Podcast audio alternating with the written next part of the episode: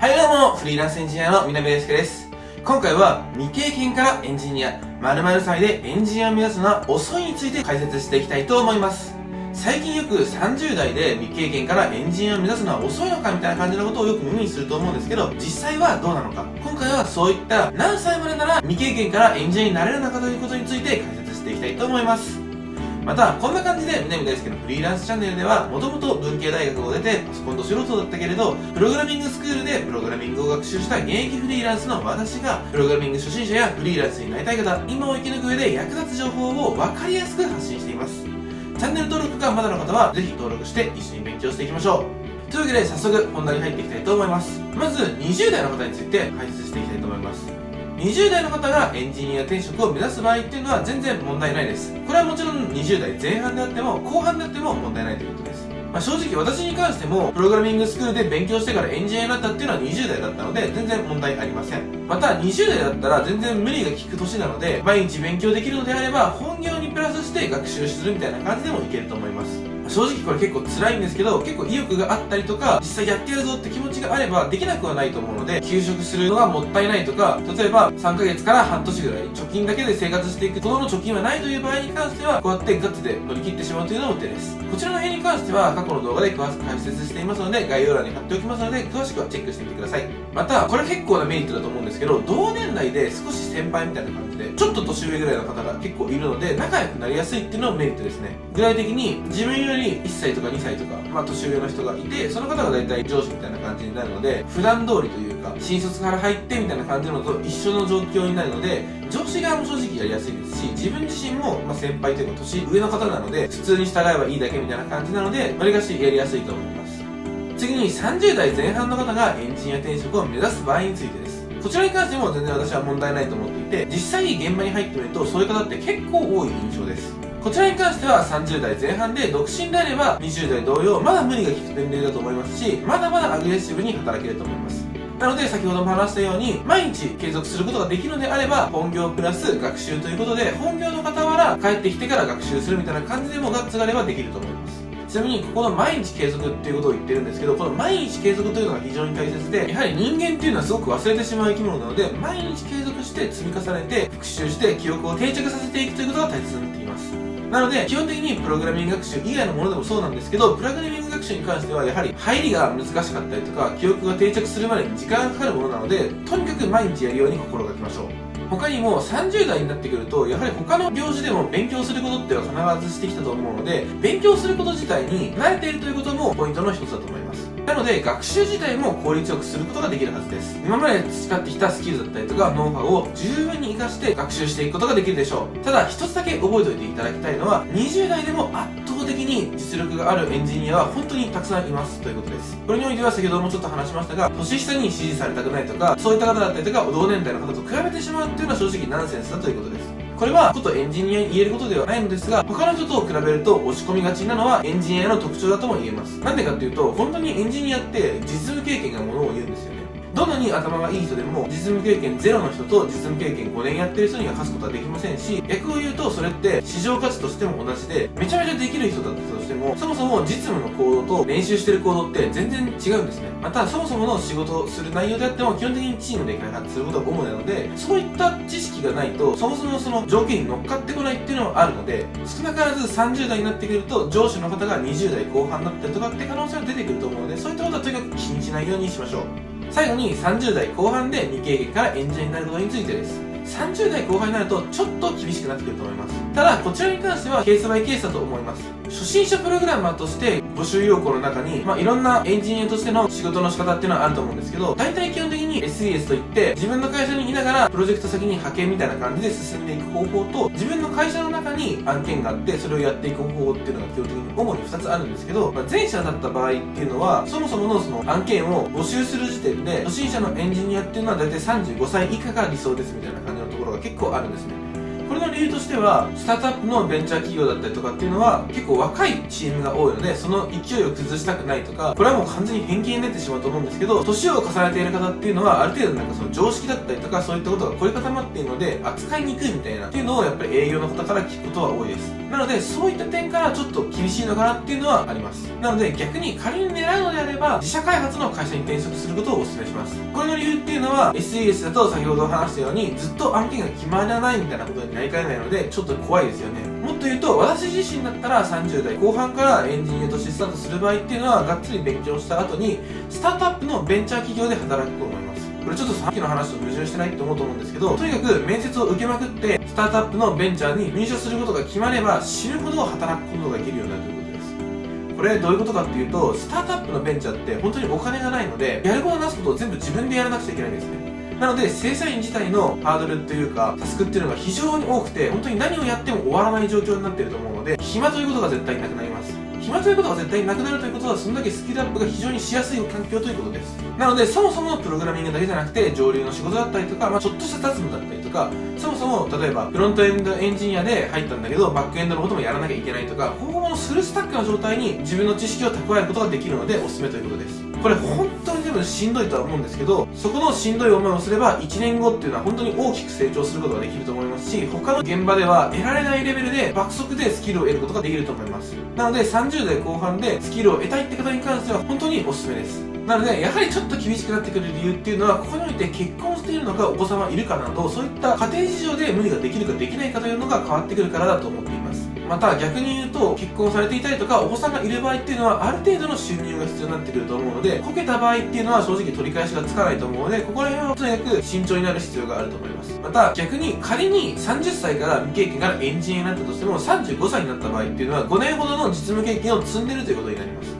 5年の経験っていうともう正直中級から上級エンジニアという位置づけになっていて基本的に一人称で何でも回せるレベルになっています。もっと言うとプログラマーとしてのリーダーをやっていたりとかその PM みたいな形でやってる方っていうのも結構多いと思うのでやはりその5年っていうのは非常に大切になってくるということを覚えておいてください。具体的にこれフリーランスで言うと言語やスキルにもよると思うんですけど大体単価で言うと70万円から上を見ると120万円ぐらいになると思うのでやっぱり結構大きいですよね。このようにエンジニアっていうのはとにかく実力主義でその実力っていうのは実務経験とスキルで評価されることが多いです。なので仮に超優秀な方の場合っていうのはもったいないということこれどういうことかっていうと高学歴で超一流企業に勤めてたとしてもその肩書きっていうのは全く意味がないものになると言ってもいいです。私自身も正直地方の普通の大学を出ているんですけどそういった学力だったりとか肩書きっていうのは今まで一度も見られたことがないです。そもそも SES みたいな感じの業務委託契約の場合っていうのは履歴書を渡すというわけではなくてそれに似たスキルシートというものを提出するんですね。このスキルシートっていうのは具体的にいついつに自分がどんなプロジェクトをやったのか。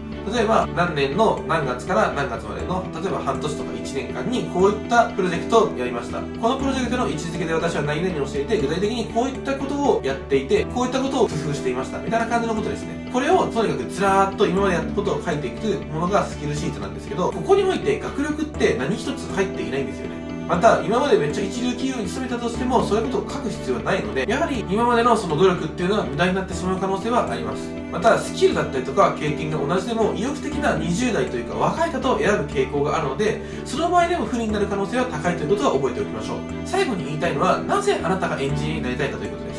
こちらにあえて稼げるからという理由だけで選ぶのは正直微妙だということは覚えておきましょう。具体的に私自身も一番初めに入った会社っていうのは年収250万円程度だったので正直結構低いと思うんですよねそれって。なので一概にエンジニアが稼げるかといったらそういうわけではないですしとにかくスキルだったりとか実務経験が必要になってきます。そもそもの種類にもいろいろあってエンジニアというか IT 企業ですね。IT 企業に勤める上でプログラミングをするプログラマーっていうポジションとそれよりももっと上の上流の仕事をする人だったりとか逆にそのプログラミングが終わった後にテストをする方だったりとかいろんな位置づけがあるんです。なのでここにおいては正直プログラマーから入ることをお勧めします。というのもやはりプログラミングって書かなければ書かないほどどんどん忘れてしまうんですよね。また書けば書くほど逆にスキルっていうのはアップしていって自分の市場価値っていうのは上がっていくのでとにかくプログラマーからスタートできるようにしましょう。このようにエンジニアっていうのは自分の努力次第でどうなるかっていうのが変わってきます。なので初めの1年間っていうのはとにかくプログラミングにフルコミットすることをお勧めしています。またこれからの時代の流れを見た時に IT 知識とロジカルシンキングっていうのは間違いなく重宝されると思います。